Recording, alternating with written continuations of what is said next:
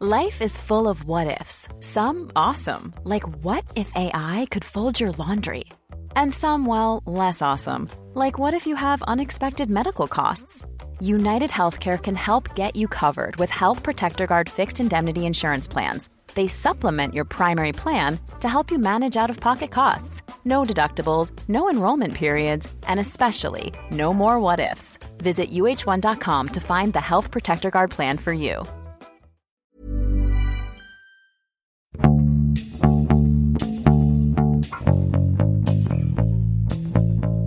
欢迎收听《艺术有毒》，我是胡胡。今天要聊的呢是艺术家高宇二零二二年出版的一本短篇小说集，啊，叫《醉酒艺术家》，里面包含了十二篇的短篇小说。呃，很高兴今天请到了艺术家高宇本人，以及呢多次和高宇合作展览的新空间画廊主黄芳。大家好，我是高宇，呃，很高兴今天来跟大家聊聊，瞎聊一点。各位好，我是黄芳，高兴再次来到《艺术有毒》。我再介绍一下，就除了刚刚出版的《醉酒艺术家》这本小说集之外啊，高宇目前的双个展呢，正在成都的老君山脚下的知美术馆举办，从去年的九月二十二号开幕呢，一直要到今年的二月二十五日结束。而且这个双个展呢，其实我们一般意义上的双个展，其实是是指两个艺术家各出一半作品合成一个展览。但高宇的这个双个展呢，它是一个真正意义上的一个双个展。呃，它是有两个个展呢，同时在知美术馆举办。那一个呢是以最近两三年的新作品为主的一个展览，呃，叫做《逃避的艺术》。啊，另一个呢其实是以早期作品为主的一个收藏性质的一个展览，呃，个展叫做《当达达创造潘达》，潘达也就是高宇早期作品里面最标志性的熊猫这个形象。然后呢，在今年的一月十二号，也就是我们在录本期播客录制前不久呢，高宇还在北京的尤伦斯艺术中心呢举办了《逃避的艺术》这个纪录片的发布会。这个纪录片呢，跟高宇的个展的名字是一样的，是一个同名的纪录片。我们接下来呢，就会聊一聊《逃避的艺术》这个展览以及这个纪录片，同时呢，还有《醉酒艺术家》这本小说。呃，我不是从高宇的这次那个展览注意到高宇的，其实我是很早在今年的，在去年吧，二零二三年的三月份，当时我看到了高宇的一条朋友圈，我还是间接看到了，看到别人转的，里面其实，在对目前的很多呃很年轻的艺术家的作品在吐槽吧，我可以我可以直接的转述一下，他说我有段时间呢看到一些年轻艺术家的作品呢，告诫自己不要轻易下判断，不要傲慢，可能当年前辈们呢也这么看我们的。可是越想越不对，我不能对不起自己学过的东西，呃，屎就是屎。在这个全球走向保守主义的时代呢，年轻人表现出了一种难以置信的退步。其实这段话我看了比较有共鸣，甚至某种意义上，高宇作为一个嘴替吧，把很多人心中的一些真实的想法给表达出来了。看了高宇那条朋友圈呢，我觉得其实高宇跟早期的一个共同点，其实还是对现实看不惯。呃，但是现在的展览呢，又离现实比较远。呃，想请高宇聊一聊吧。你针对这个朋友圈，你收到什么反馈吗？后来，呃，当时为什么发这个朋友圈？呃，因为毕竟我还在这个行业里面嘛，我们当然也会关注一些新的这种创作的一些动向啊什么的，也想了解一下大家现在都在做些什么。首先，我也得反思一下自己嘛，就不能对任何东西用自己已有的这个知识系统去盲目的下判断嘛。但是我发现这种信息越来越多，越来越多，我就开始不断的在反问自己这个问题：到底该怎么来判断这个事儿？后来我真实的想了想，我觉得我第一，我把自己不是摆在一个知识系统很封闭的这么一个人的一个状态；另一方面呢，我觉得我对于艺术我还是有一定的判断的，然后我也保持一种谦逊的态度。但我发现不行，这些东西真的就是已经，即便我我再谦卑，我越谦卑越证明他不配得到这样的谦卑，你懂吗？对，我看了还有另外一个人说的更直接，就是 现在这几年是白痴的黄金时代。什什么什么？没听清？就是白痴的黄金时代啊！因为我是觉得，因为这个是个全方面，你不光是中国的艺术状态，我觉得整个这个世界就是在变得越来越保守主义，越来越无趣。因为这个东西不光是艺术行业，其实它体现在很多的方面，从电影到文学，可能到音乐，到很多年轻人的文化运动。其实都体现出了一种全面的保守主义的一种状态。这个东西从某种角度，我觉得当然还是跟整个互联网、跟人类的信息传播技术的变革有巨大的关系。今天的人跟以前的人类比，好像我们获得了更多的、更方便的、能快捷的获得知识、获得信息。但另外一方面，我们不得不承认，信息茧房的这个东西就越来越严重。就是我们今天。你可以在互联网上，你可以获得无限的知识，广袤的世界，但是同时我们只在广袤的世界里面选择了最合我们胃口的那么一个小小的世界，而且由于这种海量的技术的这种传播和投喂，导致我们的视野反而并没有得到一个拓宽。嗯，人人都是井底之蛙。对，只是说变成了一个井口，好像比以前更大的一个井底之蛙而已。从某种角度来讲嘛。就跟全球化已经宣告了失败一样，那么实际上人类的共同梦想，其实从某种角度，人类已经没有共同梦想了。如果艺术还是某一种人类的梦想的话，那么可能作为一种当年在整个艺术世界在一起来谈论某一种梦想、某一种光荣的这个东西，可能过去了，就没有这个东西了。在这个状况下来讲，这个艺术世界感觉变成一个分裂成了无数个、无数个这种平行的宇宙，大家都能相互看到。但是大家相互不搭嘎，就大家有自己的这个运转的一个完整的系统在运转，但是大家能彼此看见，但大家相互不关心，然后也不会产生相互的讨论。然后我想问一下房方，当时你看到你对这个朋友圈有印象吗？因为我是印象比较深刻。我当然了，我经常看那个高宇朋友圈，看完之后一身冷汗啊。那个对于年轻的艺术家，其实。也不光对年轻艺术家，对很多艺术现象，我们心里都有微词。但是我周围，我自己画廊组不太好说。我首先我肯定是不做这种得罪人的事儿。不光是我，我看现在朋友圈里边这种得罪人的话，也几乎没人说了。就是对，几乎没人说。对，所以那高宇这是很稀少的稀有物种，就是说还会时不时扔出来这种。我当时一看，脑子懵一下。好啊，高宇又在说别人难听话，又在得罪人。这种感觉就是，哎，肯定是替别人说出了一些真心话。肯定大家对现在的很多艺术现象心里是很有看法。但是今天的这个由朋友圈所勾连起来的这个人际网络，导致只能花式的夸人，完全不好意思说什么难听的话。我在这个自己的朋友圈层面上是一个重度自我审查者，就是不光我不这样，我有时候还会劝告跟我有高度利益相关的群体说，能不能少说一点这样的话，因为我是可以说也曾经深受其害。我最大的感觉还不是说这件事儿本身。年轻艺术家当中是不是有些真的就是屎？肯定有，不光年轻艺术家当中有，同代的和老一代里都有，都有。只是这句话没几个人敢说，然后高宇还在这儿把这话说出来了，我可以说是一则以喜，一则以忧吧。方，你记得高宇有一张画吗？叫“捡到什么可不靠运气”。那张画里面其实就画的就是今天这个图景，那地上就是，嗯，就是一些金灿灿的屎，然后还有那个用什么金箔包着的石头啊什么的，有点在讽刺当时的一些，呃，不知道是不是藏家，就艺术市场的参与者吧，在地上捡，其实捡到了很多，可能就是一坨屎啊什么的。角落里面有一个人在那冷笑，是吧？对，嗯，是的，是的。而且我有一种感觉，就是他的这种不管不顾的这种批评式的表态。他是有帮助的。我们今天对于年轻艺术家的这个话题，好像有点太过一致的赞美声啊。其实现在又有一个趋势，就是开始去针对这些年轻艺术家，出现了很多很多批评的声音，其实并不少。但是某些批评的声音确实打得不够准，但这是另外一个话题了。我还是想回到高宇身上。高宇虽然就是你现在这个展览叫做“逃避的艺术”，敢如此公开的声称自己，应该说自己的作品或者自己这些年的状态。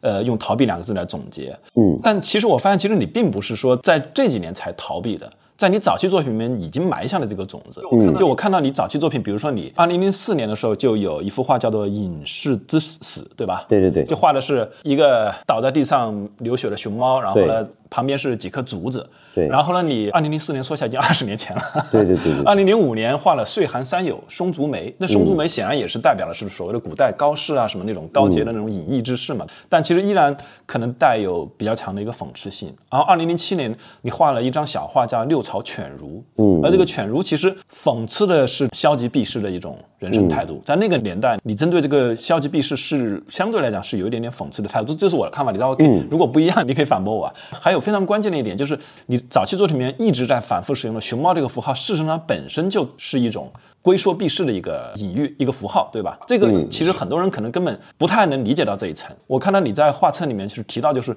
首先熊猫它不是你自己的一个自况，它不是你个人的代表，其实它是对你而言，你只是选择了一个非常浅白的一个中国符号，就是大家都知道这个代表中国。嗯。但是事实上呢，因为像熊猫它是一个杂食性的动物，它也吃肉吃什么，但是后来它为了生存呢，生存空间变小之后，它就以竹子为食，这本身就是一种逃避吧，在这个进化上可能是一种逃避。同时，在当代的中国呢，它变成了一个政治的一种礼品，就是我们送到这个国家，送到那个国家，呃，然后呢被圈养起来等等。所以呢，你选择熊猫，其实本身就认为熊猫它就代表了某种逃避。而这个，我觉得在你早期绘画里面，其实很多人没有看到这一点。我还想多说几句，就是你更多的作品表达的是对现实的一种关切和介入吧。比如说你那个时候，虽然你的绘画风格被归入为卡通一代，这个锅要怪防方。哎，这个不是我的贡献吗？这个我们待会聊啊。但是其实我我觉得你的表达的方式，你或者你的在观念上吧，可能更接近于政治波普艺术这一类，因为你当时也受到了王广义的一些呃启发和影响，同时呢，就是你一直是把艺术。你反对的是那种把艺术当工具嘛，文以载道那一套啊，等等那种传统的现实主义的艺术。然后呢，尤其是其实，嗯，你有很多作品其实是直接的表示了对当时的中国吧，就是能不能够真正走上一个温和的改良的一个路线的这种完成这个社会转型的一个担忧。其实你很多作品是非常深度的介入了当时的那个社会现实，而且甚至某种意义上。就预言了我们今天陷入到了一个局面嘛，就是所谓庸众的胜利，就是你那个熊猫代表的其实是今天的所谓的庸众。然后你今天打开这个互联网，你看到了都是这个二极管的狂欢。当时这是你作品的重点，但是同时很早的又出现了这种消极避世的思想啊。你能谈一下吗？你是不是当时其实就有两种想法，就一直纠缠在你的身上？我觉得实际上这是一个没办法，就是我始终是一个比较离现实贴的比较近的一个人。然后我也比较生活化了，所以我更多的东西我没法说，我特别的完全的从生活中、现实之中抽离，我是做不到的。所以对现实始终是保持一种关切的，这就导致你的所有的创作，其实不论是采取什么样的角度和什么样的方式，但肯定它都是关切于这个现实的。那么以前的可能这种做法吧，就像你说的，确实有有入世的部分。也有相应的讨论这种所谓的这种出世的部分，我觉得这个对于任何一个中国人来讲，这个文化我们的这个基因就注定了我们每一个人身上就有这两种基因，一方面是一种入世的，在现实中红尘中这个积极打滚的这么一种愿望或者这种能力或者这种这种本能，另外一种中国人也有一种本能，这种本能就是说我们离现实远一点。我们躲到一个精神的庇护所的这么一个所在，我觉得这个是中国人几千年来的一个文化基因，这是逃不了的。所以我觉得里面反映的，无论是说积极的这个对于现实的讽刺的部分，还是说你刚才谈到对于那个什么影视之死啊这种，或者这种所谓的文化理想的那种松竹梅这种传统的文化这种出世愿望的这么一种描绘，那么都是呃来自于这个。但可能呢，有一点区别就在于什么呢？可能在那个时候呢，毕竟我那时候二十几岁，实际上我是在一定的程度上是对于这种避世主义是有一定的否定的。毕竟那时候还比较积极嘛，还是相信这个，对吧？年轻人，我们这个革命干劲儿是可以改变的，我们是可以积极进取的。所以对于那种避世主义，在一定程度上是有点这个否定的。嗯，所以那个六朝犬儒其实就是否定这种完全自我麻醉的那一对对对嘛，对吧？那归根结底还是那个时候对现实认识不深啊，嗯，容易对大家人性的这个脆弱点不太理解、不太同情、不太宽容，对吧？我们对现实认识更深之后发现，放过自个儿吧，放过自个儿吧。那时候还没有真正的理解竹林七贤啊。对对对对对对，那时候还是在一种就是你知道吗？年轻人嘛，觉得哎呀，我们什么都不能干。所以就是这种同样对于中国的这种我们说出世间法的这个这个态度，肯定是随着你的年龄阅历的增长就会有变化嘛。哎，房芳呢？你当时看到高宇这个苗头了吗？你当时作为跟高宇合作最紧密的 画廊组，我觉得刚刚高宇说的特别真诚。你们俩刚才的谈话里边让我想到好几个话题哈，其中有一个我觉得是我也想澄清一下。二十年前，二零零三年的时候，我们互相认识，开始合作的。那时候最基本的情况下，他是一个刚刚毕业的青年学生、青年画家，我是一创业者。他有多前瞻性，他也不可能消失那种很积极和创造的那一面。他是一个初创期的艺术家，我是一个刚刚开始下海练摊儿的一个创业者，我们都不可能没有那种说要积极去建立一个东西的那种热忱。那跟今天的状态不是一回事儿，就包括整个时代和社会的那种气息也完全不是一回事儿，完全不是一回事儿。第二呢，就是说。我很感谢你，确实认真的看了高宇的很多作品。我觉得整个中国当代艺术的这些专业人士需要一次认真的阅读。就高宇画的熊猫，跟亚运会的吉祥物使用熊猫，他们在文化出发点上，他们的体验和策略有什么区别？没有人想过这问题。贾斯帕琼斯画的国旗和美国国会门口挂那个美国国旗，他们的意涵又是什么样的不同？这些是一些最基本的问题，在高宇身上根本就没有展开最基本的认知，对吧？然后呢，第三个我就想到的一个事儿，中国古代的画其实有一些非常简单的一些品评的标准，其中最深入人心的就是神妙能逸，也有重新排序为逸神妙能的。其实高宇的艺术里边的确有很多是跟逸这个东西相关的。就是比较超然的，或者是非主流的一些东西。这个在当年高宇作为八零后的一个艺术家中的领军人物这样一个影响之下，很多人是没有，可能根本就没有看到，很少有人能想起来高宇画的《竹林七贤》、呃《隐士之死》和《松竹梅》。其实类似于这样的题材，高宇是有相当多的，包括他对文艺评论的。再度阐释，像笔墨当随时代什么这些，都是很多人没有看过，就或者看过，也就是看了没有梳理，没有梳理的。所以，其实关于高宇的艺术呢，需要更多的认识。我觉得高宇的那个，在我的作为一个怎么说呢？我觉得它是有一个转折点的。我觉得不现实是一个转折点。对，我正想提到这个展览，不现实是一个转折点。我们所说的高宇面对人生、面对社会、面对自己艺术的表达，如果要找到一个分水岭的话，不现实是一个分水岭。咱们所说的那种积极建设和那个积极的逃逸的这些东西，好像从那儿开始是一个很重要的一个变化的契机。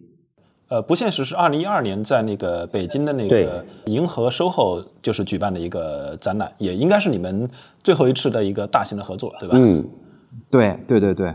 嗯，我对那个展览印象很深刻。虽然我当时我在上海没有去北京啊，我记得是一个是一个冬天嘛。对对对对对，很冷，没去北京看。但是光看图片，我对那个展览印象很深。你所说到那个就是雍仲的胜利，呃，或者雍仲的狂欢，对，就是那个展览里边最核心的一件巨幅作品《屠龙》，它所预示的一个东西。其实虽然叫不现实，但那个展览依然是非常现实。对，而且是可能跟现实贴得更近一点的那种。对我就是那一刀扎的是最深的，贴得更近的一点的。呃，对你刚才从你的谈话里边，我捕捉的一些我特别感兴趣的信息，就是高宇和波普的关系是什么？跟波普的这种艺术的工作方法有什么关系？高宇和我们所说的库尔贝式的现实主义之间有什么关系？我觉得这样的话题似乎从来没有在我们的艺术讨论里边认真去交流过这些东西。比如说，那个高宇的这个不现实这个展览，和库尔贝的这个现实主义艺术的这样的一个传统之间是什么样的关系？不现实的这个展览，我觉得它具有很强的现实意义。在我看来，它跟批判现实主义或者是我们所认知的现实主义之间是有很强的关系的。但没有什么批评家从这些角度去阐释过这样的展览和作品。当时叫不现实，其实本来还想有另外一个一语双关嘛。对，然后而且就是说我开玩笑说，我说不现实就叫不现实主义，就首先是肯定是它其实是跟现实有关系的，但它肯定不是现实主义的创作，所以它其实是有一点这种俏皮话在里头的。但是所有的着眼点的立足的点，其实就在于现实这两个字儿。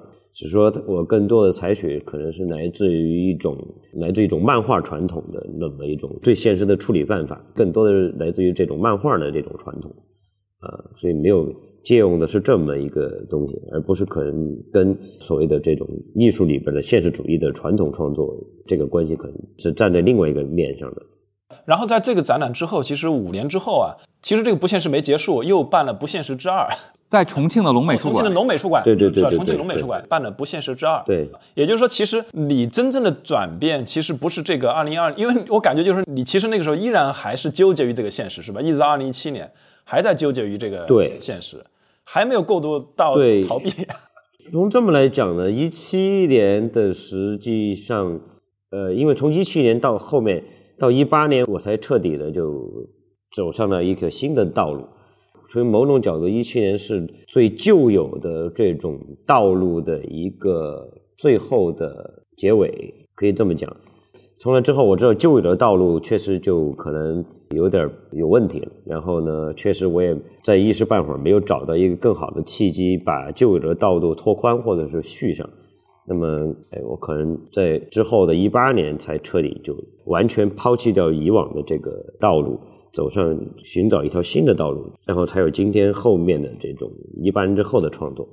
所以从这个角度来讲，一七年那个展览当然是有意义的，但我自己公平来讲，一七年那些创作是有很大的问题的。它是这样的，我觉得那个展览，我当时也来看了开幕，我其实有很强的感受，就是除了他那个在作品层面上有他的表达和思路以外，其实，在那段时间，我觉得高宇也变成一个在自己的艺术职业生涯的管理上，也做了很多真的很不现实的事儿。这种事儿，高宇听了别生气啊，嗯就是说我，当然所谓不现实的事儿，无非就是说不是一个现成的生意。但是他是他那个非常不顾这些现实的所谓商业是否能形成闭环的一些摸索，他在尝试走一些死胡同，啊、以至于到了一七年的时候，我觉得他需要一次很大的重启。我的理解是，你在很多那个尝试上已经觉得算了，这个叫停，此路不通。此路不通，我我不妨重启。所以不现实搞了两把不现实啊，横跨了五年的时间，嗯差不多、嗯啊。呃，但是这个我觉得作为一个少年得志的艺术家，可以叫在所难免，或者叫也许是宿命当中必须要去经历的东西。我们今天看到的高宇，我觉得跟当年他经历了这个过程很有关系。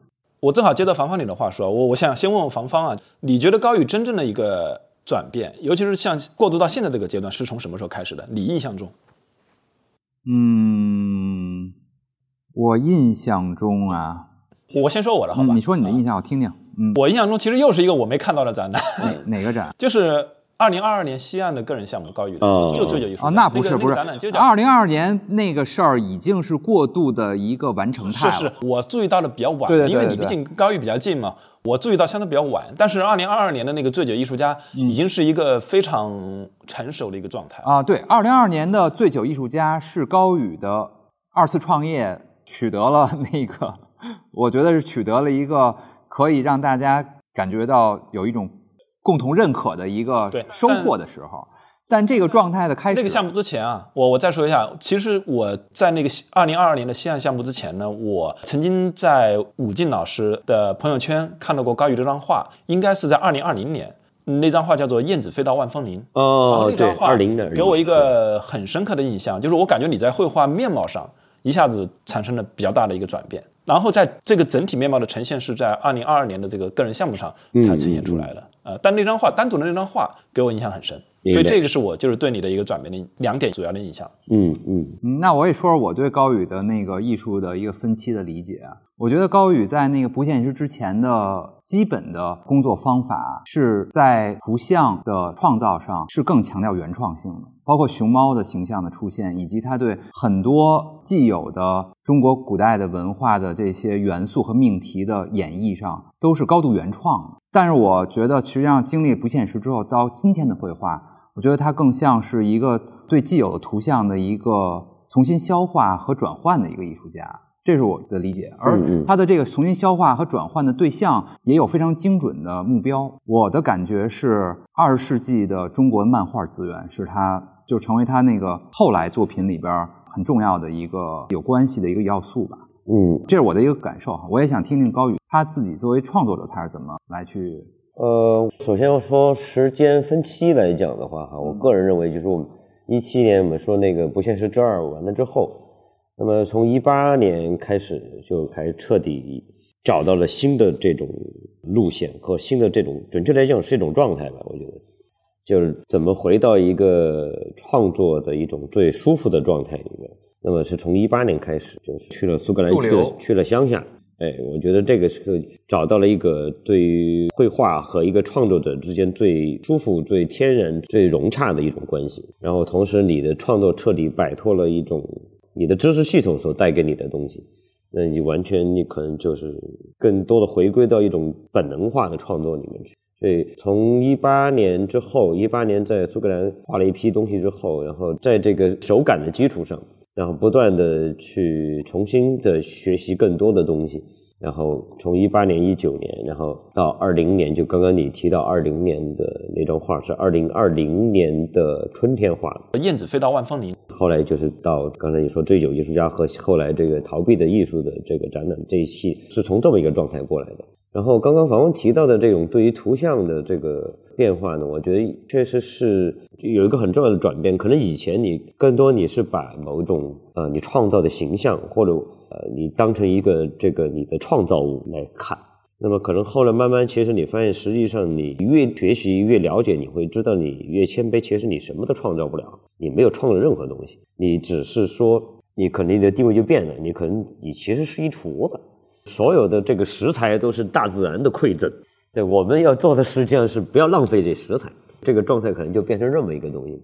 那么确实，我自己也有意在研究一些从民国时代一直到八十年代的整个中国的这种老的连环画啊、动画片的这么一些这一套图像系统的东西，确实对我来讲是个很重要的一个资源宝库吧。当然，我也没有特别的有意说要去怎么样怎么样，因为我觉得到后面有些东西其实是内化到你的整个的创作习惯里面去的。就跟你是一个川菜的厨子出身，你后面可能也学过法餐，也学过意大利餐，也学过什么什么菜，但是其实中间有些东西始终是在你的这个基因里头的。可能你对于某一些香辛料的使用，你对于某一一个固定的调味搭配的这种习惯。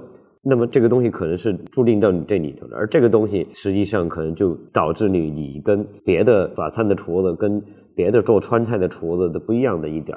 所以我觉得这个是怎么内化的一个问题。当然，我同时也得思考一个问题，就是今天来看，那么可能在我们年轻的时候，每个艺术家可能想创造一种所谓属于自己的语言风格或者什么东西，或者是一个 IP 或者一个形象什么什么。但今天，至少在我看，我今天这个东西是一个非常非常不重要的东西。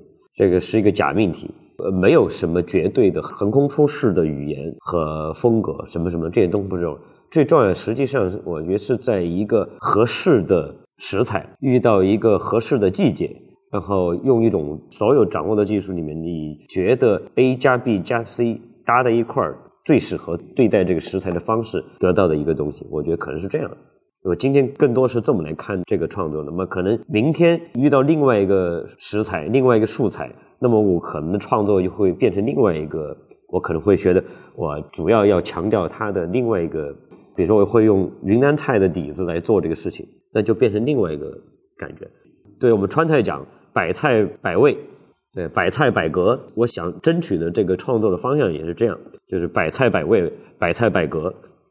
胡胡，你知道这二十年这高宇发生多大的变化吗？你可能想象不到，你知道当时高宇那个年代的高宇，我觉得他当时是很期待去对标的是，甚至是沃尔特·迪斯尼这样的事情。然后我们也会想拍电影、拍动画片。呃，那倒不是，是是创造一种很新的文化。其实沃尔特·迪斯尼他不光创造了米老鼠、唐老鸭，他也创造了一种非常新的文化形式。并且他是非常为几乎所有的人喜闻乐见的。我觉得在这方面，作为一个年轻艺术家，有这样的一种热忱和梦想，其实他是带有颠覆性和创造力的。可是我觉得今天的高宇跟那个时候的想法区别很大。我自己感觉高宇今天的状态更接近于一个画家的心态。嗯，我甚至记得他在十几年前以以前的访谈，甚至公开说过类似于不做画家也可以之类的观点，对吧？嗯啊，但今天呢，那就做画家呗。既然就做厨师也是可以的，那踏踏实实做个画家也是很好的。总体来讲，我觉得他今天所说的这些东西，更接近于我对一个画家的这种状态。嗯，或者是这样的，我觉得换一个说法叫，嗯，其实人在年轻时候吧，很容易有梦想。这个梦想这个事儿呢，往好了说是个特积极、特好的东西，对吧？嗯，人没有梦想跟咸鱼有什么区别呢？嗯，其实还有一个很可怕的事情，我觉得年轻人还要避免的一个问题就是，人不能被梦想牵着鼻子走，因为梦想从某种角度来讲是建立在你不够健全的世界观和比较贫乏的人生阅历和经验的基础上的。嗯。那么它有可能是伟大的，它也有可能是二逼的。对，那么当然，我觉得它当然是有它的价值的。但是最重要的一点就是，人要随时随地的反问自己一点，就是不要被梦想牵着鼻子走。首先，你才是这个梦想的主人或者叫执行者，而不是梦想是你的这个主人，他不是主宰你的。不能被他牵着鼻子，因为很多人最后对吧？比如说我一定要怎么怎么地，很多人其实最后日子也过得拧巴，人生也不快乐，这不太划算，对吧？人生在世，你活一辈子，最终你不是为了要实现自己少年时代的梦想给别人看，对吧？你是要把自己达成一个完满的状态，达成一个舒服的、通透的、明白的、事理圆融的、事理无碍的这么一个人。而不是说为了为了实现一个少年梦想把自个儿拧巴了，那就不对。人人生有梦想是挺好的，但是也要小心一点。嗯，小心。Hiring for your small business? If you're not looking for professionals on LinkedIn, you're looking in the wrong place. That's like looking for your car keys in a fish tank. LinkedIn helps you hire professionals you can't find anywhere else, even those who aren't actively searching for a new job but might be open to the perfect role. In a given month, over 70% of LinkedIn users don't even visit other leading job sites. So start looking in the right place. With LinkedIn, you can hire professionals like a professional. Post your free job on linkedin.com slash achieve today. Wow. Nice. Yeah. What you're hearing are the sounds of people everywhere putting on Bombas socks, underwear, and T-shirts made from absurdly soft materials that feel like plush clouds. Yeah, that plush.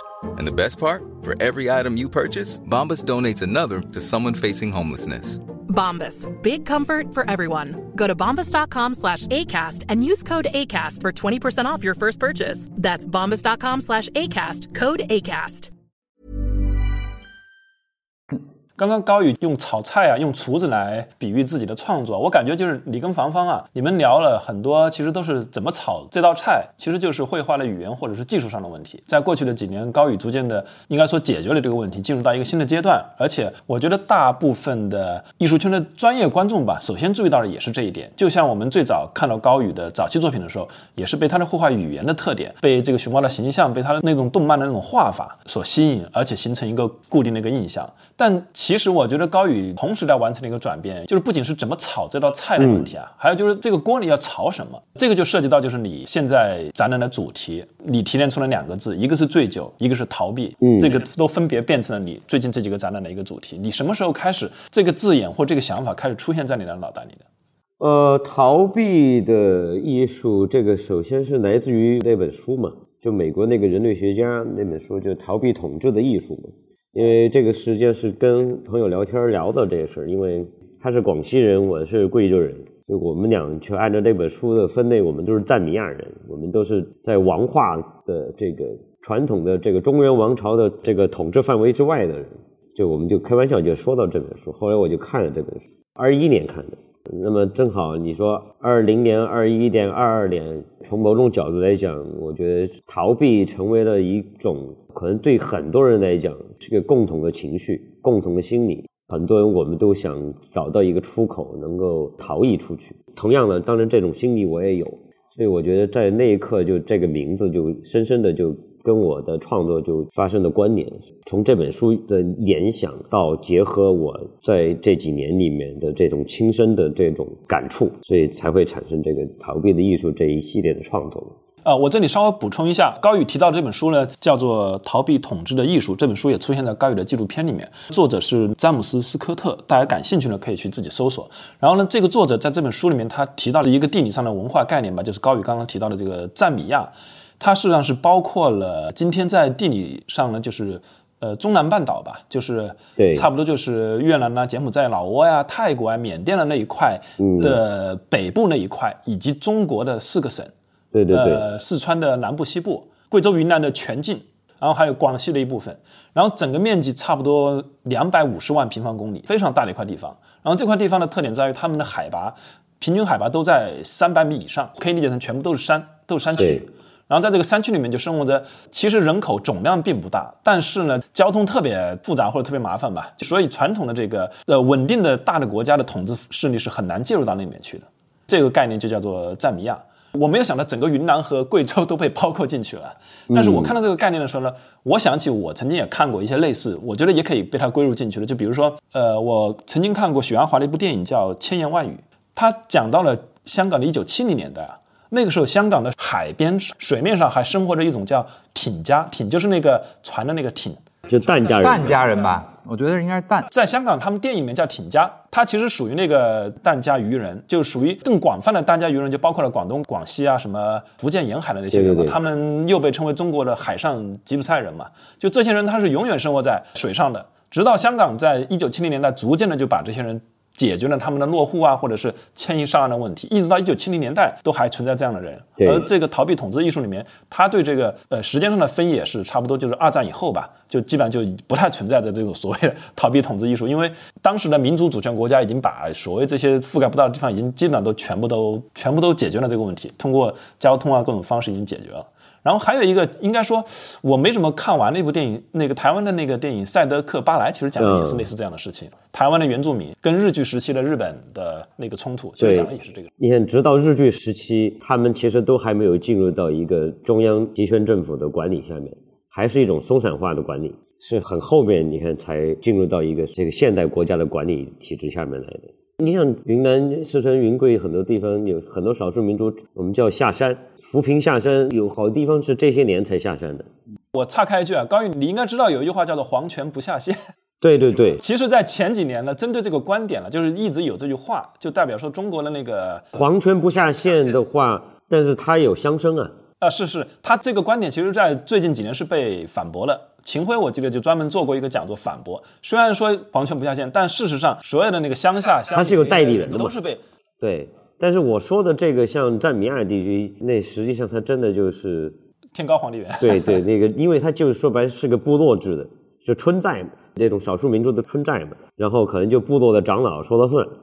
那你是怎么想到就直接把这个书的标题提炼成你展览的名字了？因为我觉得实际上艺术它有几层的意思来解释这个事情嘛。一个方面来讲，在过去那几年的这种状况下面，其实我们在肉身上我们是很难的，我们肉身上是被限定了的。艺术从某种角度，文艺作品它有一种功能，至少来讲能够暂时让我们抽离，因为我们肉身动弹不了。那么，是不是通过这个文艺的作品，我们能够至少从精神上得到一种逃逸的可能性？这是一个，就是艺术提供了我们一个逃避的路径和出口。另一方面呢，在这样时代的背景下面，在这样的状况，我们还在搞艺术，会不会多少显得有点自我逃避的这个，显得不太好？会不会有这么一种考虑呢？我也在反思这个问题。变成了好像对于现实的，我们对于现实的这种主动的这种避让，我又不敢去触碰它，我们害怕它，我们怕痛，我们怕丧失掉更多的东西，我们选择的我们去搞艺术吧。所以从另外一个层面，逃避的艺术又有这么一层解释。呃，所以在这个下面呢，我也也举了很多这个单独拆分的一个分支的环节，就是醉酒艺术家嘛。呃，醉酒艺术家一方面是就是我们说的醉酒的艺术，酒精是最小的游乐场，也是个最小的逃逸所，也是最方便的这个飞升的道路。所以从文学史的、从艺术史的角度里面选择了一些形象，然后来讨论这个问题。同时，当然也结合，因为跟那本小说也有一定的关系。呃，所以逃避的下面细分的这一个醉酒艺术家的一个环节出来，因为包括我自个儿也对于你的苦闷的现实怎么办呀？只有先喝点儿吧。其实你这个逃避的艺术啊，就是给人另外一个非常深刻的印象，就是你选择的这些你所绘画的人物，嗯这个也是跟你早期的作品很不一样的。呃，我们可以非常粗暴的把你早期的作品归结成你那个时候画了更多的动物，对吧？嗯熊猫啊、孙悟空啊什么的这些，你用动物来作为一种比喻吧。但是你现在的这个新的阶段呢，你画了很多各种各样的人物，对古今中外的李白、苏东坡、高更、艾略特等等这样的人，嗯，而且我觉得这些人物，我不知道房峰应该会赞同吧，选择的是非常成功的，应该说。他不是一个随便选择，从绘画的角度和各种精神层面的角度，我觉得选择都是很成功的。你是怎么想到去选这些人的？呃，我们说了逃避的艺术，其实我就想到了很多东西嘛。一方面逃往远方嘛，逃往远方，首先想的就是高跟嘛。实际上，在他这个时代，他在整个巴黎，他想挤到舞台中间，他也挤不上去。最后，只有把自己放逐到一个蛮荒的塔西迪去。然后，同时呢，确实这个地方对他的艺术创作确实是一个非常重要的一个地方。然后，其实我也有意的一直在选择这么一种某一种远方，能够给自个儿带来一种艺术上的一种新的创作的契机。确实也得到过这方面的成功的经验。包括后来中间我也有选的，比如说回到故乡的关于一些故乡的一些题材，其实也是跟高更的这个把自我流放到一个文明之外，或者说相对来讲边缘化的一个地区，自我的边缘化的这种行为是有关联的啊。然后像苏东坡和李白嘛，如果要谈到醉酒艺术家这个主题的话，那我觉得这个东西是很难躲开这两个人物的。一方面就是，那么李白作为一个典型的这个整个中国文化史里面最有名的酒鬼，那就无就无人能出其右了，就是他了，不做第二人选。而且其实他整个的人生阅历也特别代表这种，就是一方面一个心比天高，命确实也比纸薄的这么一人，然后确实有雄心壮志，从一一个偏远的江油去到一个世界的中心长安，这个数十年也得不到这个赏识。最后呢，还站出了队，差一点小命都没有了。就他一方面这个人心气很高，但一方面最终他很苦闷啊，他得不到现实的这个抱负的伸展啊，他只有借酒浇愁啊。这个方面疏解他苦闷的来源，另一方面又是他整个最伟大的这个文学创作的这个发动机，这就变成这么一个状况。其实我觉得到了后面，其实他这个肯定是有很强的这个酒精依赖症的，他其实就很难摆脱对于这个东西的依赖了。一方面，这个东西给他文学上的这个浮名；另另一方面，确实又让他的这种苦闷的现实生活得到了安慰。最后，我本来想了想，最后为什么选他的死亡的这个传说中的死亡的这个景象来作为这种创作的这个主要的场景？水中月嘛，我们说水中月镜中花，这是一个很虚无主义的一个看法嘛，对人世间的一个看法，对现实的看法嘛。但是李白同志他是以一个极其的热忱、极其现实入世的热忱去拥抱这个很虚无的这个东西的，所以我觉得这个是一个在中国文学史上，为什么大家最后宁愿相信他是这么死的？因为这才符合一个真正的文学化的一个死亡，而不是更现实的他变成一个肝病缠身的一个老头儿，面黄肌瘦的死在湖北。所以我觉得中国人对他确实是非常的好的，最后一定要给他安排一个最好的、最浪漫的、最符合他的一个结局，这是个特别美的一个。房芳呢？你怎么看高宇选的这些这些人物？我觉得就高宇就是透过对这些重大 IP 的个人评论来表达一种个人感受，这非常好。因为这些所谓文艺生活中的重大 IP，是我们每个人都对他有一定感受的。我很享受他这些作品。并且我觉得他最近阶段就用这个作为他的一个很重要的一种工作方式的话，我没什么可说的，很高兴。然后除了这些以外，包括比如说他还有很多这种大 IP 的引入。今天我还在工作室里问他，他有一张重新画一个阿诗玛的肖像，就是那个黄永玉的一件著名的肖像绘画作品啊。就除了我们所说的这个什么中外文学史啊以外，其实他他打开了一个很大的天地，就是这些 IP。他的早期作品其实更像是在创造一个带有高宇烙印的元宇宙，元宇宙啊，元宇宙。他早期是在玩元宇宙的，现在哥们儿已经不玩元宇宙了。呃，就是这概念。我觉得这就是他工作的一个转换。但是当他不玩元宇宙以后，他的个性，他的个人立场。是怎么表达的呢？我觉得就是现在这样的一个方式。哎，呃，高宇，就是你选择李白的时候，你想过李白本身就是一个绘画上的大 IP 了，也不是说对，呃，你这个时候画李白，你看以前古代绘画里面，宋代有很多人画李白，梁楷就对对对对对，李白行吟图啊，对对对，我记得还有一个母题叫就是李白骑鲸图，就画李白骑鲸鱼的那个图是应该也是很多对对对。会出现的，对。呃，你当时想到过这些吗？呃肯定想到过，因为首先你在选择的时候，你就会看之前谁都干过，干得怎么样。像这些做课题，你了解过往的创作，这个是肯定的一个过程。对，包括在创作上，包括你的在一些造型的设计上啊，各方面你都要考量嘛。因为像李白，光是李白捞月这个题材，就有很多人也画过，可能不见得是那种名家。就光是小时候看连环画，起码就好几个版本吧。当时怎么想到要把这张画画这么大？不大，对不起大艺术家呀，这是属于重大重大历史题材 创作。对对对对，苏东坡那张就没画那么大呀。对，因为苏东坡那张是人家都竹杖芒鞋轻胜马了，这个主打一小巧，主打一个这个李白是一个狂人啊。对，而且是不一样的时间节点。嗯，李白那个是最后的人生绝响，那是天外飞仙；那苏东坡那个是哎呀黄州，这个也无风雨也无晴，哎呀这个挺乐呵的就过了，偏苏东坡偏小品一点。苏东坡还是和解了，我觉得对对，苏东坡是一直和解的。一直和解的。李白不是和解的。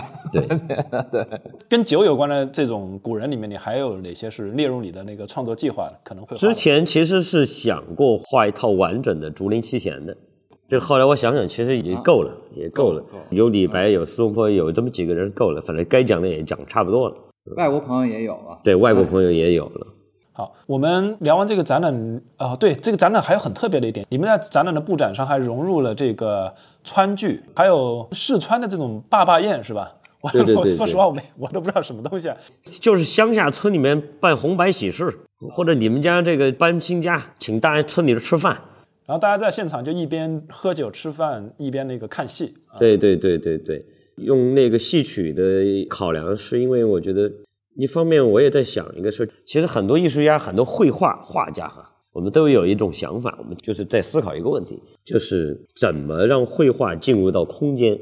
对吧？因为传统我们在这绘画它是个平面的东西嘛，那么怎么让绘画进入到空间？很多艺术家都在做出各种各样的方式来尝试，那么有比较成功的，也有不这么成功的。我想的一招可能就是看能不能跟舞台的要素来结合，因为之所以舞台这个要素也是很凑巧。当时画完那个龙虎图之后，大家就觉得哎，很像庙里边的那个东西。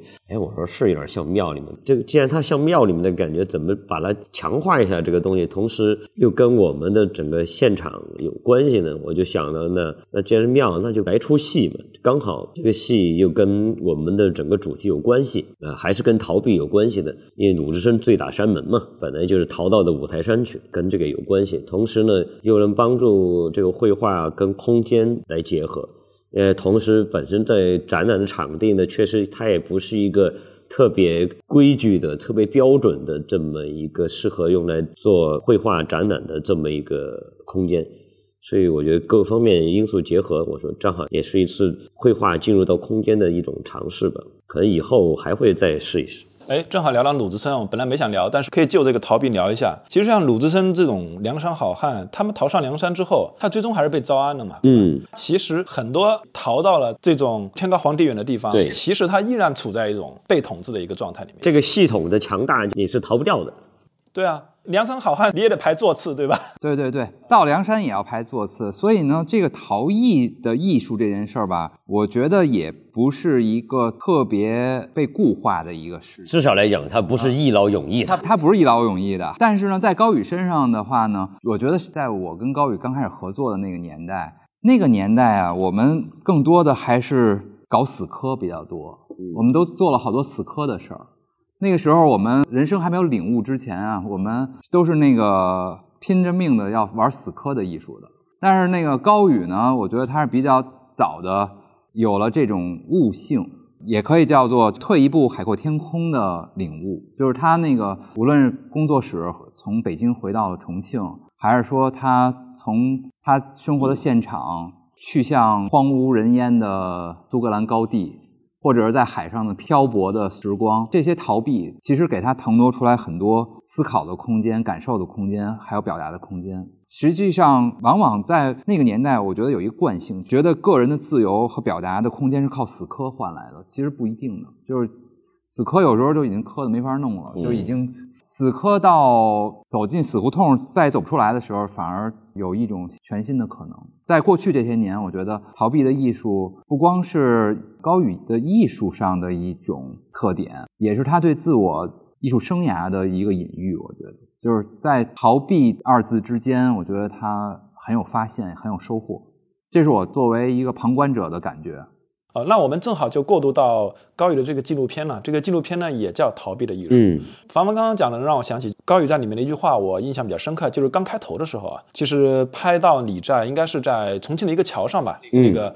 呃，霓虹灯下面，夜晚的时候，那个灯光璀璨的一座桥上面，你就说，其实你现在你的现实的包袱比较小，因为你嗯曾经的话，创作上是铺了很大的一个摊子，对对对，然后现在你的现实的包袱比较小，然后呢欲求也没那么大，也不想得到那么多东西。我对这句话印象还比较深刻，因为我觉得其实很少有艺术家能够在最起码你这个年纪就能够有这样的一个状态吧，这还是比较少的。呃，我就在去年啊，曾经到过一个艺术家的工作室，然后这个艺术家呢是一个非常非常有名的一个一线的艺术家，差不多六零年代，他也非常的成功，可以说已经是一个六零年代的一个国际化的一个艺术家了。嗯，呃，但是他依然在纠结，他觉得到底这六零年代的艺术家里面，我是第一吗？然后谁谁谁是不是可能比我还厉害一点？他还在纠结这个事儿。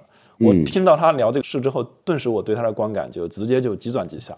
对我就想到这个事儿。那呃，反正这个纪录片呢很短啊，才一共才二十四分钟，就拍了三次，对吧？在重庆拍了一次，重庆、贵州、成都，我印象最深的是贵州的场景，那个是非常很乡土的。很乡土的，对对对，很乡土的。然后最我印象最深的是高宇翻看自己小时候的那些，漫画是吧？对对对对对对对 然后还说那个不断的被退稿是吧？对对对对对对对，哎呦我的妈呀，太多退稿信了。我印象比较深的是，应该是在一个隧道吧，在隧道里面有点做作了拍了李佳乐奔跑的一个场景。嗯嗯嗯嗯嗯嗯！但是呢，就是配了一句话，那句话不是你说的，但是我觉得那句话挺好，我不知道谁说的，你可以告诉我们一下。就他说，人生本来就是一场乌有。那个是葡萄牙的一首诗。我们喝酒的时候聊天聊的踩的，刚好说了这句话。呃，我还没说完那句话，完整的我说一遍，就是生命本是一场乌有，再多拿些酒来，我觉得挺好这句话。经常这首诗被朋友拿来送给我。嗯，然后那个纪录片呢，如果观众感兴趣的话，这个在网络上都可以搜到啊，名字就叫做《逃避的艺术》，它是一个公开的一个在网上可以找到的一个纪录片。我们接下来就进入到高宇的这本小说集啊啊，这本小说集叫做《醉酒艺术家》，里面呢其实它是分两个部分，一个部分呢是正文部分，它是九篇小说，然后还包括外三篇小说。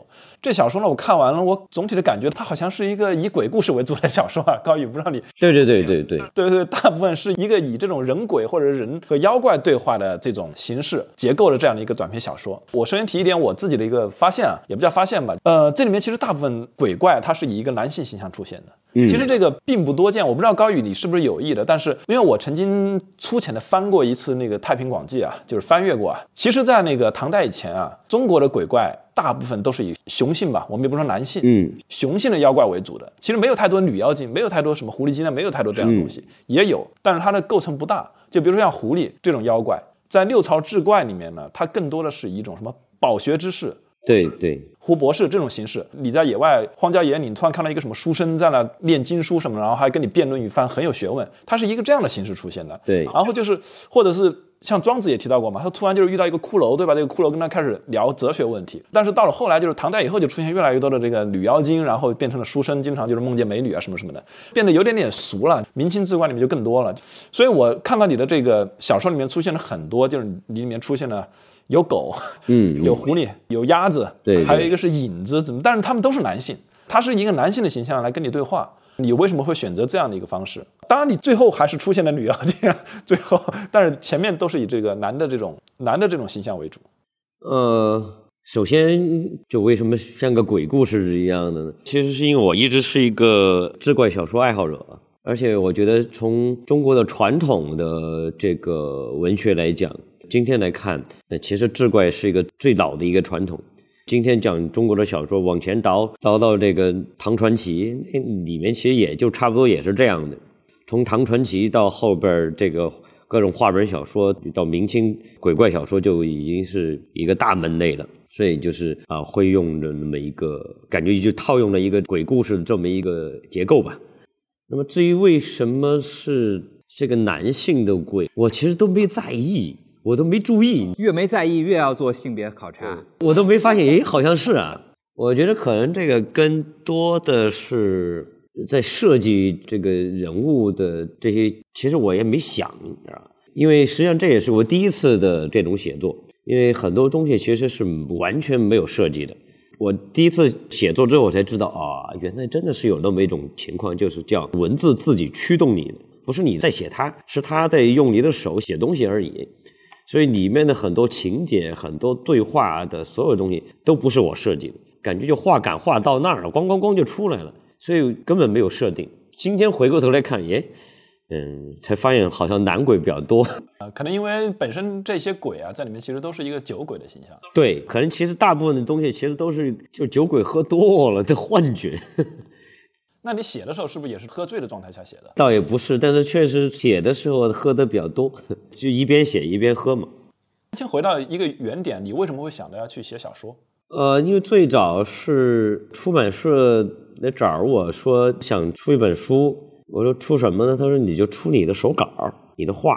我说行，我就整理整理我的手稿什么的。然后这手稿整理完呢，说你配点文字吧。我行啊，配什么呢？他说你自个儿弄吧。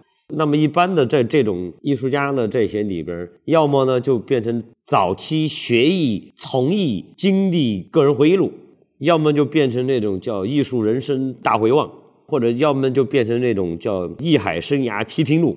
艺术人生，对，就这种东西，我这个我写不了啊。我说那怎么办？我后来就问，那我能不能瞎写？我说我就随便编故事，可以，你写吧。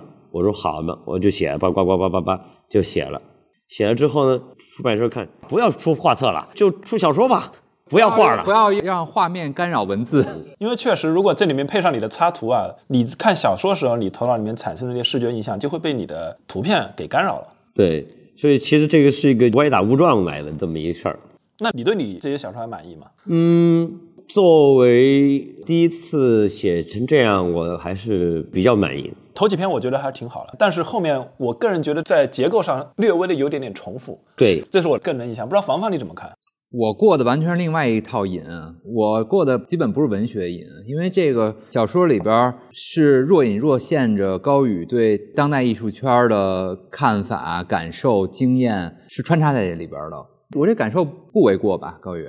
开放开放式的文本，开放式的文本啊！因为我我过的瘾是说这个小说和高宇真实的人生境遇之间的一种若隐若现的关系。当然，这个瘾不是所有其他读者都能过，但是作为我来讲，我看这个特别有意思。它里边所提到的人物场景，包括“醉酒艺术家”这个名字，它完全可以被替换成当代艺术家，而去看整个这部小说。胡胡，你有这样的感受吗？我过的不是这个瘾，你先讲你的吧。哦，醉酒艺术家完全就是可以用名词替换一下，完全感受的是另外一番景象。我讲一下我过了什么瘾。我刚刚其实跟高宇聊到这个志怪小说，尤其是这个就唐以前的唐前的志怪小说，其实它一个很大的特点在于它特别的短，甚至有的时候它没头没尾。对，就讲了一个没头没尾的事儿。对，让你去想象。所以像比如说你第一篇小说，我觉得你这个故事其实很多故事根本就不完整，你也可能没想把它写完整。对对对。唐代以后的那个传奇啊，其实它非常的完整，它就更像一件那种特别完整的艺术品。它无论什么地方你都找不出破绽来，它无论是语言结构、人物什么什么的形象什么的，特别的完整，特别的好。但是它少掉了六朝志怪的那些就是没头没尾的那种韵味。对，就所以比如说你第一篇小说，你就讲到那个最后的结果叫什么？影响不好。对对对。然后其实你这个故事故事没讲完。对对，就结束了。反而我觉得这样的处理很有意思，有它的味道。这是我过的瘾啊！我不知道你是不是有意这样写的。呃，是，我觉得高宇肯定是很能写，写的也很精彩哈。我很爱读这小说，就是在来重庆路上飞机上就一气呵成的读完了。但我依然想提一个感受，嗯。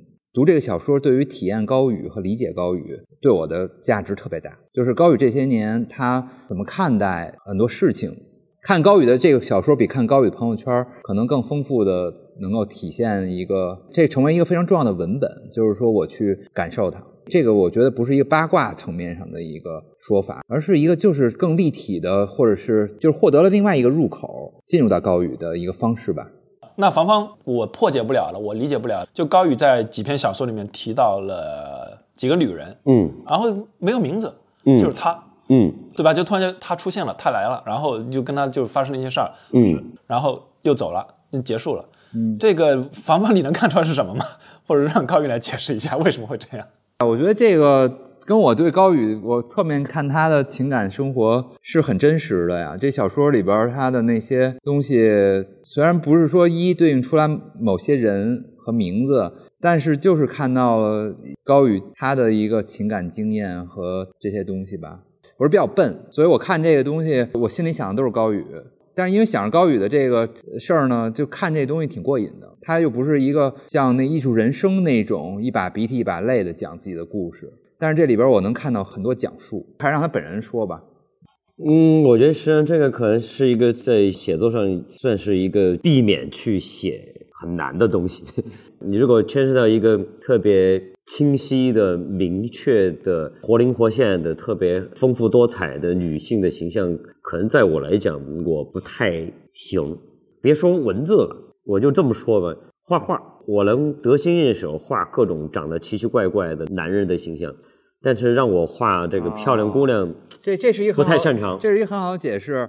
但我在想克服这个事儿啊，对就学会这个事儿。对，谷谷，你看到的是一个鬼故事，但我看到的是高宇眼中的当代社会，当高宇眼里边的男女关系，高于眼里边的当代艺术圈的这些乱七八糟。我在这里边看到了那么多这个东西的话呢，当然是我的一个读者权利了哈，就是那个可能跟作者的出发点。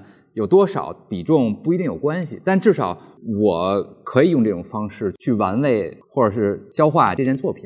对我看到了不仅是鬼故事啊，啊，我这边还是看到隐藏的线索吧，在这边提到了，就是高宇还是稍微的，也不叫上了一点价值，就是表露了一些自己的呃，对于逃避或者是这种悲剧人生的一些看法。里面提到了有一段，他借人物之口了，就是说你听过《金刚经》吗？那《金刚经》里面就有一句叫“凡有所向，皆是虚妄”。嗯，那这一句话可能能对应高宇的以虚无抵抗虚无的这样的一种态度。但同时呢，对话里面又提到了这个一航船，我读一遍啊。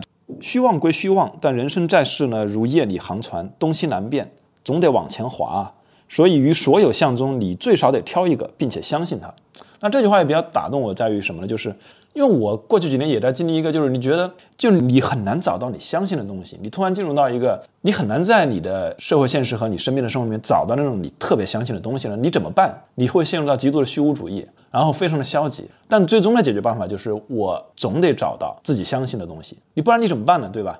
就不然你就完全陷入到一个消极了。我不知道这是不是代表了高宇的一个个人的一个看法。嗯，是这个一直是我的，一直是我的一个观念。呃，这么多年，因为我觉得我老讲，这人得往空处看，但事儿得往实处做。彻底的空无之后，有一个好处就是它能够破灭妄想，那么你就不会被妄想所执。但另外一方面呢，有些人你如果人，我们又活在一个现实里边，你还得继续生活下去。说白了，你还得以空当有，这样你才能继续活下去。所以我觉得就是得找出这么一个平衡吧。好，你这里面其实书名就叫醉酒艺术家嘛，然后其实你的写作方式也就是你第一人称，这个第一人称就是一个醉酒艺术家，全世界到处流浪的去做醉酒艺术的表演，但是你其实一直都没有特别正面的去描写。他的这个具体的表演形式，对但是也间接的提到过，同时呢也提到过醉酒艺术的表演呢，它分三个层次，对对你把它总结成四个字啊：喜怒悲思。喜怒是第一层，悲是第二层，思是第三层。就我想听你讲讲，具体的讲一讲，呃，为什么会这样设置？呃，因为这个说实话，当时就是写着写着俏皮话来了。醉酒艺术家有四门功课，哦，缩写透长。对对对，这个从那个俏皮话过来的。自己这么多年，自己喝醉了和看别人喝醉的这个经历太多了，所以我就说，大部分我们人的喝醉了之后的情绪就是这样的。喜乐是一个特别马上容易唤起的嘛，到后面有些人就彻底的就喜怒悲思嘛，有些人就特别悲了，直接喝抑郁了，到最后有直接喝不说话了，直接进入到一种物我两忘的状况。真的有人就心情荡到一个极致之后，感觉物我两忘了。这个可能是一个比较现实的人生体验，确实是这样，这不是设计的。你自己呢？你自己的喝醉经历，你这三个层次都进入到吗？呃，反正这个喝抑郁是有的，就是那个悲的状态，是吧？哎，对对对对对，丝但是那可能就个丝丝的就是那要更高的状态了。你在书里都没有写、啊。丝是可遇不可求的对对对状态哦。对，那个那个 那个境界太高了，那个境界太高了，可能就跟那个佛家坐禅这个到三禅天、四禅天差不多了，我过去一年看到凡凡喝酒，我觉得他基本上处在第一层次上。就不错了，不错了。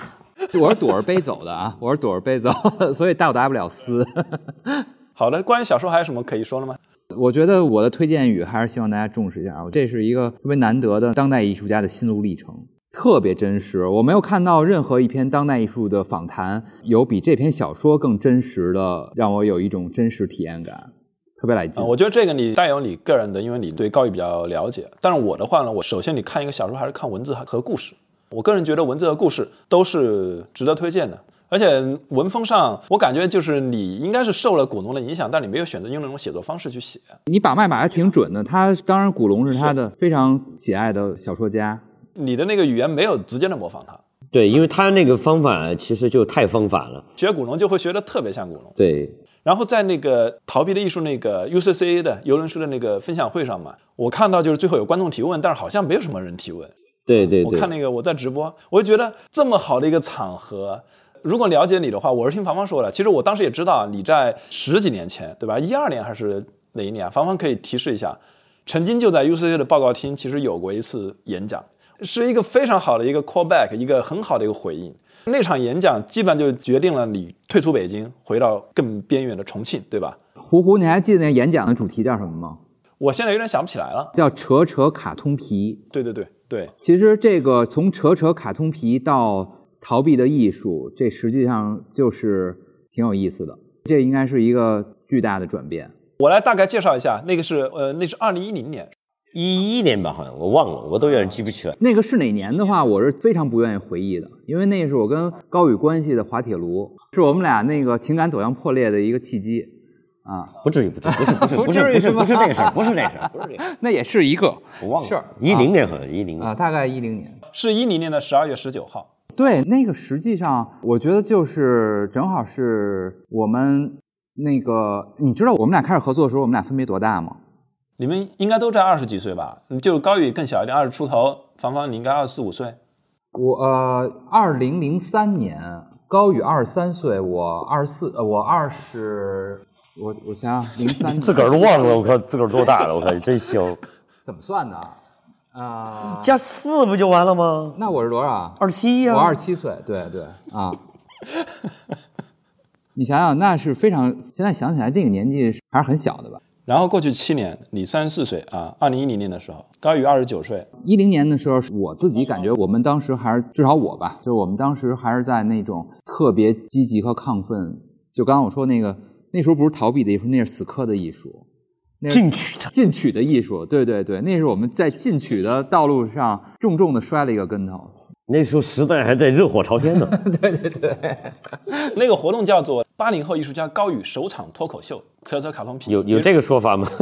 我查到的新闻稿是这样的，反正就是那个形式，就是你在台上去像一个脱口秀的方式，嗯嗯一边喝酒一边在谈你的理想，谈创作，对，对谈创作。结果就导致了那个现场观众的那个抵抗，有人直接站起来就是要退出艺术圈，是吧？听到你的那个，嗯嗯嗯就觉得这个完全是呃胡言乱语之后，说我要 退出艺术圈。对，并且导致有一些对高宇意想不到的反感。咱们俩这么多年其实没有认真复盘过这件事儿，因为这我挺回避这件事儿的。没有什么回避的呀，这个。而且本来实际上有些话就是故意招人恨的，对对对，说就我就故意这么说的。说了不少故意招人恨的话。那个时代的流量密码，不是那个还不是流量，那是没流量。但你就觉得你就想恶心人吗？是个不吐不快，而不是说那个为了制造流量的一个奇观。到今天为止，高宇写的那个“扯扯卡通皮”那五个字的那张纸还在我家里呢。要复盘吗？你们？呃，已经没有太大必要了。我觉得，我觉得过去的从那次尤伦斯的演说到今年，这中间时隔多少年？我这数学太差，十三年，十三年。我觉得当时我的感觉是不好的，就是我感觉当时那种进取的艺术遇到的那样的一次阻击，我觉得到今天已经都烟消云散。然后呢，高宇作为一个当年的一个年轻的艺术家，走到今天也今非昔比，相当的成熟。他在那个做人、作品层面上，我觉得已经翻过了好多山了。所以那件事儿，今天再回过头来看，不那么难受了。在翻山过程当中，每次想起那件事儿的时候，我还都挺揪心的。但到今年最近几年嘛，刚才咱们说的，从苏格兰的驻留开始，在个别作品里看到了新的端倪，然后到那个西岸的博览会上的个展，就看到了一个相当不错的成果，然后再到知美术馆的个展和接下来的这些新书的推广啊、纪录片，我觉得高宇已经从一个初创型的艺术家走入一个成熟阶段了。所以今天复盘这个事儿，没有特别值得复盘的内容。但至少面对这件事儿的时候，不再那么慌张了。呃，高宇，我其实还想问你的是，当你把逃避这两个字提炼出来的时候，你想过逃避完了之后是什么呢？你有想过吗？比如说你下一个阶段还会怎么变？是顺其自然，还是说你有想过这些事儿吗？呃，我是比较没有计划的那种人，没有计划。对我是完全没有计划的那种人。我觉得就是过一天是一天的那种人。所以我觉得更重要的是你在当下的这种生活里面，能不能得到一些新的体悟吧。然后，并且实际上你有新的想表达的东西，然后你也有新的想去尝试的东西。所以下面的反正新的东西，我就想回过头来变成一个更可能会做的更轻松一点，就是想换一个节奏嘛，会换一点更轻松的一些，可能更风月一点的东西都可以。可能跟稍微哄骗一下自个儿的那东西。那你会去在乎你这些作品，比如说会对别人产生影响啊，或者是能够对现实产生某些介入啊、干扰啊、反馈这些，你还会去在乎这些东西吗？呃，我觉得首先，呃，艺术没有这么大的现实的功能，你做不到。呃，文艺其实都没有这么大的功能，可能在以前能有啊。真的，你想想以前的那个时代。可能一个诗人他能掀起一场革命，今天不可能的，对吧？所以我觉得可能今天的文艺作品相对来讲没有这么有力量，但是不表示它就没有意义。对于每一些具体的微小的个人来讲，嗯，我们还是能从一些具体的作品里面，至少我们能够得到一些安慰吧。我觉得从某种今天这个现实的世界里面，如果说艺术家的工作还能给一些人以。一定程度的安慰，其实已经是非常非常好的了。你能给别人安慰，你也给自个安慰了，这个已经很了不得了。芳芳，你认同吗？我特别认同。我觉得我们经历过二十一世纪初的那种不断膨胀，甚至过度膨胀的时代，然后今天显然那个时代的节奏已经完全逆转了。我觉得高宇呃也进入他的这个创作生涯的更加成熟的阶段，而这个成熟还不是最重要。我觉得最重要的是他，我觉得他找到自己。我觉得他他那种真正他的人格也好，人性底色的很多东西，在最近这些年是很好的流露出来了，很好的展示出来了。我觉得这样下去就还有好戏在后头。而当年那种呃 不断膨胀，那我觉得这个东西可能反而带来的伤害。比收获多，所以我挺喜欢现在这个状态的高宇的。嗯，你刚刚其实也给自己来了一个 callback，你提到找自己啊，对啊，我们这个是的，是的啊，哪一年的一个群展是吧？新空间的也也是一个重要的群展，二零零八年，零八年跟那个奥运是同一个年份的。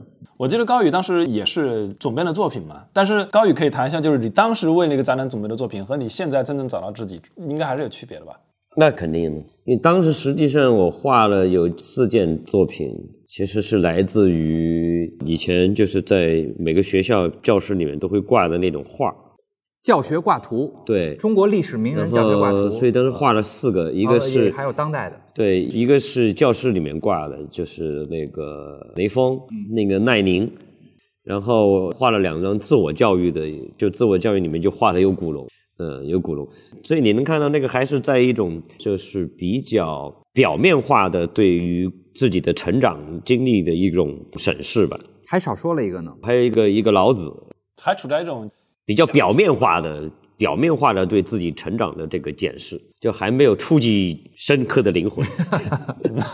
嗯，好。的，我们今天时间也差不多了，很高兴今天可以跟高宇和房芳来聊高宇的展览和小说《醉酒艺术家》啊，希望大家听众感兴趣呢去买这本小说来看看。我个人是非常推荐的，纯粹的从小说的这个阅读体验上比较推荐。当然，房芳也有他自己的观点，他认为通过这本小说呢，也能够有助于大家更了解高宇的艺术。然后，同时我个人呢，作为高宇作品的粉丝呢，我也很推荐大家有兴趣的话呢，去通过各种途径吧，去了解高宇。好，那我们就今天就录到这里。好，谢谢谢谢大家。那我们是不是现在可以去喝一杯了？感谢收听《艺术有毒》播客，我们的节目可以在 Artist Poison 官方网站以及所有泛用型播客客户端收听。您只要搜索“艺术有毒”，读书的“读”就可以找到我们。另外，欢迎关注我们的微信公众号和微博账号，以便获得更多与节目有关的信息。也欢迎给我们留言、转发和好评，支持我们做出更好的节目。Want to get a chiseled look in the jawline? Sculpt and shape your jawline with added volume from Juvederm Volux XC. Juvederm Volux XC is an injectable gel specifically designed to be robust enough to improve moderate to severe loss of jawline definition. And it is the first and only hyaluronic acid filler approved for the jawline. Add volume to your jawline for a chiseled look with Juvederm Volux XC. For important safety information and to find a licensed specialist, visit juvederm.com. That's J U V E D E R M.com. Not for people with severe allergic reactions, allergies to lidocaine, or the proteins used in Juvederm. Common side effects include injection site redness, swelling, pain, tenderness, firmness, lumps, bumps, bruising, discoloration, or itching. There's a risk of unintentional injection into a blood vessel, which can cause vision abnormalities, blindness, stroke, temporary scabs, or scarring. Talk to a licensed specialist to find out if it's right for you. Visit juvederm.com. That's J U V E D E R M.com.